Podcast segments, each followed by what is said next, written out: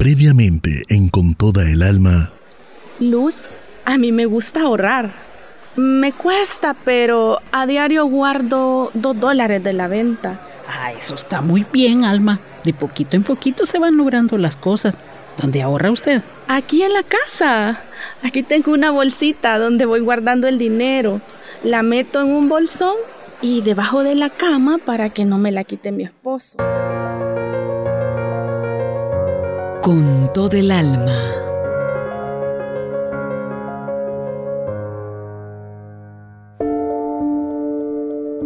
Es un día de semana normal. Alma y Antonio se preparan para irse a vender. Son alrededor de las 3 de la tarde y Pedro está sentado a la entrada de la casa, en el suelo. Tiene una botella de licor y una caja de cervezas. Antes de empezar a beber, Pedro se comporta muy cariñoso. Por ello se acerca a Alma para abrazarla. Vaya pues, que te vaya muy bien. Que vendas todo y que Dios los cuide. ¿Y eso? que te sentís mal vos. Pero bueno, Dios te escuche. Ay, cuando regreses te voy a tener preparada la cena. Muchas gracias. Me ayudarías mucho, fíjate. Alma y Antonio se van a vender, pero en casa se queda Esperanza y Pedro. Este último inicia a tomar bajo el argumento que solo será un trago, que puede controlarlo. Ay, que hasta ahora se antoja una bien heladita. Papá, ¿quiere que le haga un jugo de naranja mejor? Eso lo va a refrescar más. No, hombre, hijita, si una no es ninguna, no pasa nada. Esto es lo más rico y refrescante que puede existir. Esperanza sabía perfectamente que no sería solo una cerveza. Seguiría con más y más hasta llegar al licor y luego perder la conciencia y tornarse violento, por lo que ella optaba por encerrarse en su cuarto a llorar y pedir al cielo que su realidad cambiara. ¿Por qué mi papá sí, Señor? ¿Por qué no haces que cambie mi papá? Te lo he pedido tantas veces. Hazlo cambiar o haz que se vaya. Ya no soporto ver que maltrate a mi mamá. Ya no. A sus 15 años, Esperanza ya conocía las desdichas de la vida, pero al igual que su mamá, no quiere darse por vencida. Sabe que es una situación injusta, pero también sabe que puede cambiarla. Ya no quiero llorar. Quiero estar tranquila y crecer más rápido. Quiero estar más grande y estudiar y trabajar para ayudar a mi mami. Voy, voy a ser doctora y voy a tener dinero, una casa bonita y solo vamos a vivir mi mamá, mi hermano y yo, sin nadie más que nos esté molestando. Eso, mi amor, súbale, súbale a esa que esa me gusta. ¡Ay, cómo odio esa música! Ya sé cómo va a seguir la noche. Mejor me quedo aquí hasta que mi mamá regrese.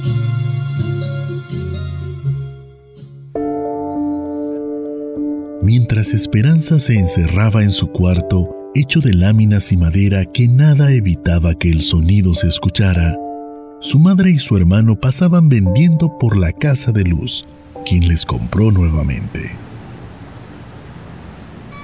Hola Alma, hola Antonio. Qué bueno que ya andan por acá.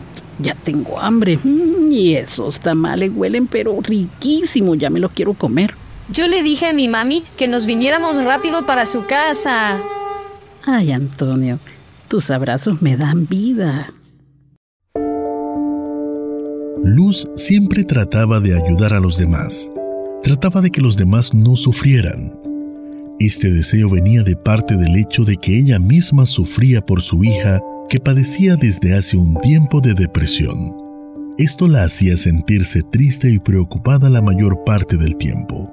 Por eso, el abrazo de Antonio llegó justo a tiempo como una caricia directa a su corazón.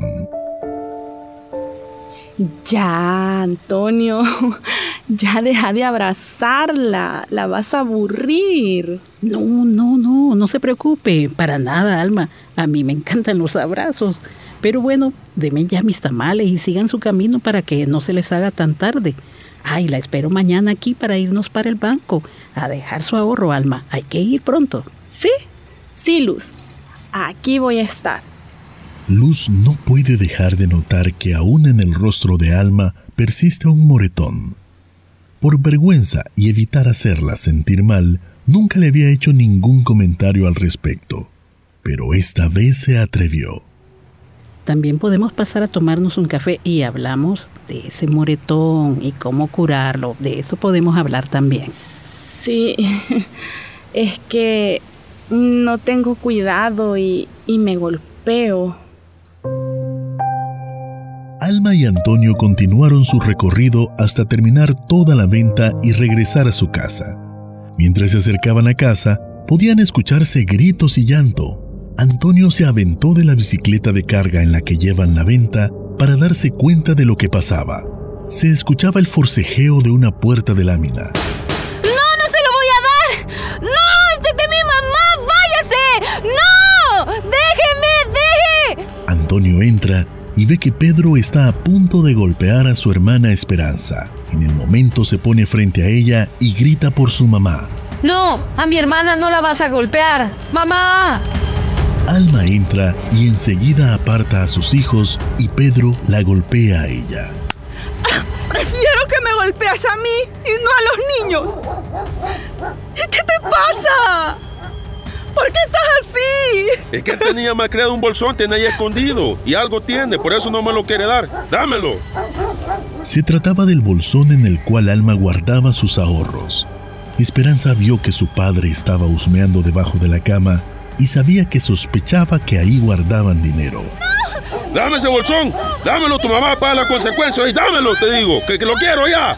¡Deje esto! ¡No se lo voy a dar! ¡No! Esperanza no quería darle el dinero, pero lo que menos quería era que su mamá recibiera golpes. Entonces se lo dio con mucha rabia. ¡Toma! Gastate todo ese dinero en lo que querrás, pero ya no volvás.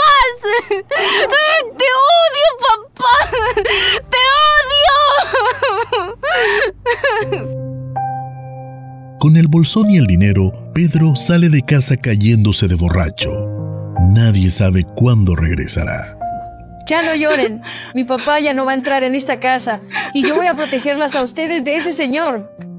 No, mi amor. No digas esas cosas. Es tu papá. No, no se comporta como un papá.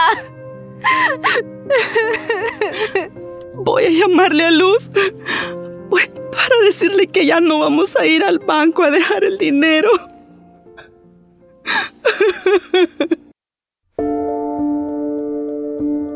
Alma llamó a Luz para contarle lo que había sucedido y para disculparse porque no podría salir el siguiente día con ella. Sin embargo, Luz le insistió para que se vieran de todas maneras. Así lo hicieron. No entiendo, Luz. No entiendo por qué Pedro no puede vivir en paz con nosotros. Lo peor de todo es que los, los, sigo- los sigo queriendo. Ha sido, ha sido mi pareja por años. Y todos estos años ha sido así esta situación. No. Al principio, él era muy cariñoso. Me defendía de mi familia. Él me ayudó a salirme de la casa de mi tía. Aún hoy, no siempre se enoja tanto como para golpearme. Yo creo que después se arrepiente y actúa cariñoso conmigo y con los niños. Yo le pido a Dios que cambie, que ya no beba más, que vaya a la iglesia. La entiendo, Alma. Ah, es una situación muy difícil para usted. No deje de orar por él porque Dios puede cambiarlo, pero Esto es muy peligroso, Alma, muy peligroso. Su vida y la de sus hijos corre peligro. Estos casos siempre terminan en tragedias. No. Hasta eso no creo que llegue. Sí, desde hace años que vivimos así y, y nunca ha pasado a más de un golpe. O como le digo, él después se arrepiente y, y a veces me pide perdón. Alma, mm, disculpe que se lo pregunte. ¿No cree que usted estaría mejor sin él? ¿No cree eso? A veces lo he pensado. Y mi hija me lo ha dicho, pero... Pero no sé. Toda su familia se enojaría conmigo. Y me da miedo. Me da miedo que reaccione mal y se ponga violento. Y además nos quedaríamos sin el respaldo de un hombre en la casa. Yo tengo la esperanza de que algún día él cambie. Porque yo sé, yo sé que en el fondo él nos quiere. Alma, lo que usted y sus hijos viven es violencia. El amor y la violencia no pueden ir de la mano. Quien ama no golpea, no dice palabras hirientes, no menosprecia, no se burla. La violencia escala rápidamente. Luego puede mandarla al hospital por un golpe, después directamente al cementerio. Lo que Pedro comete es un delito, Alma. ¿Un delito? ¿Cómo? ¿Podría meterlo entonces yo a la cárcel? Sí, Alma, la violencia contra las mujeres es delito. Cuando usted denuncia, ponen medidas preventivas, como por ejemplo que no se acerque alrededor de su casa, ni donde usted se encuentra, donde usted pasa vendiendo. Después de eso se sigue todo un proceso con la fiscalía. Ellos investigan si el caso es muy grave y después ponen una sentencia y esa puede ser hasta la cárcel. No, no sé si sea para tanto, Luz. Son muchas cosas por hacer y, y suena que es algo muy grave. Dejarlo tal vez pudiera, pero todo lo demás no lo creo. Me da miedo quedarme sola. Usted no se queda sola, Alma. Usted se queda con usted misma. Usted puede recuperar su valor, puede romper con esa dependencia, Pedro. Alma, usted tiene un valor precioso ante Dios y ante todos. Alma, usted es una mujer bella, tiene unos hijos hermosos, ustedes pueden ser felices. En ese momento, Alma se quedó anonadada. Jamás en la vida le habían hablado así. Nunca nadie había pronunciado palabras tan dulces para referirse a ella. Alma se sintió como la niña de siete años que era amada por su mamá. Por unos segundos se sintió feliz, se sintió segura, algo que ha anhelado toda su vida. Pero de inmediato, la realidad de Alma se impuso de manera brusca. No, yo no soy nada de lo que usted ha dicho, Luz.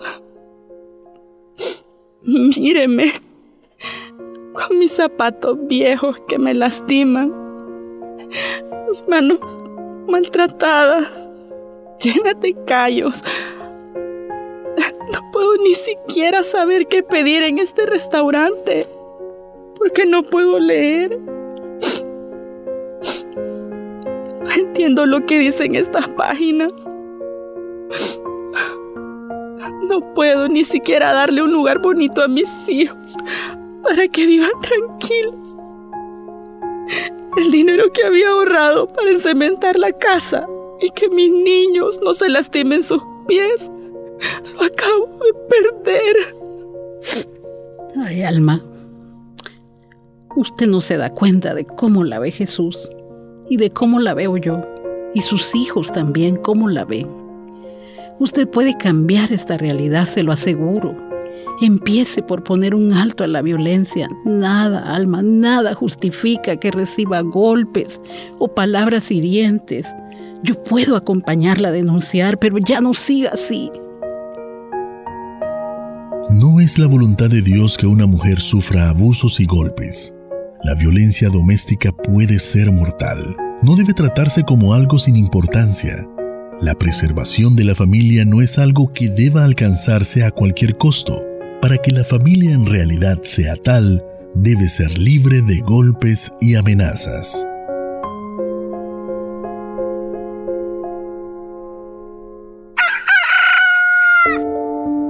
Es sábado por la mañana. Los pájaros cantan anunciando que el día ha iniciado. Luz despierta agradeciendo a Dios por un nuevo día. Después de su rutina matutina, un pensamiento no deja su cabeza. Lo que le comentó Alma hace un par de días acerca de no saber leer ni escribir. Eso no la dejaba tranquila y se le ocurrió algo. Mm, quiero ver. Está Daniel, Sara, Carlos.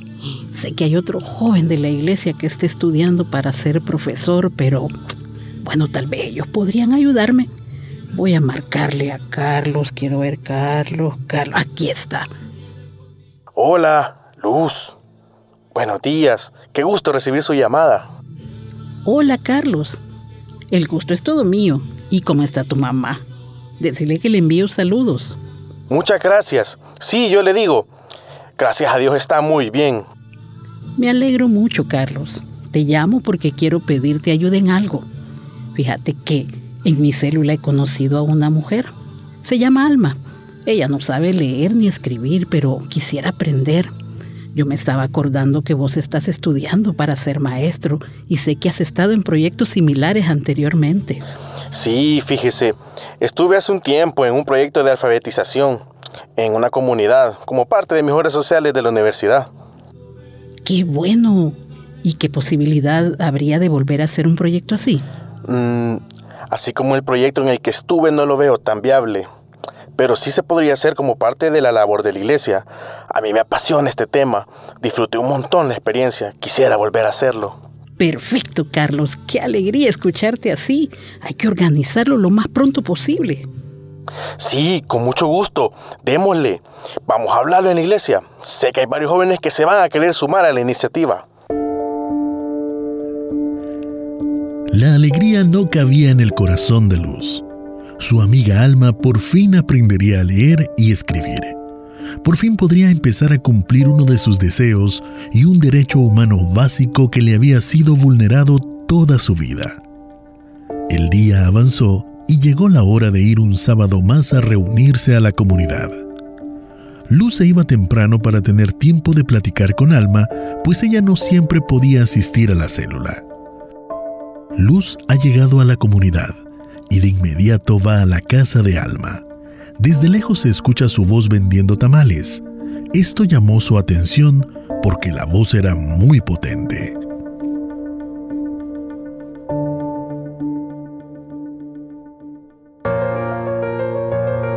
Con todo el alma. Lunes, miércoles y viernes a las 9.40 de la mañana y 4.45 de la tarde.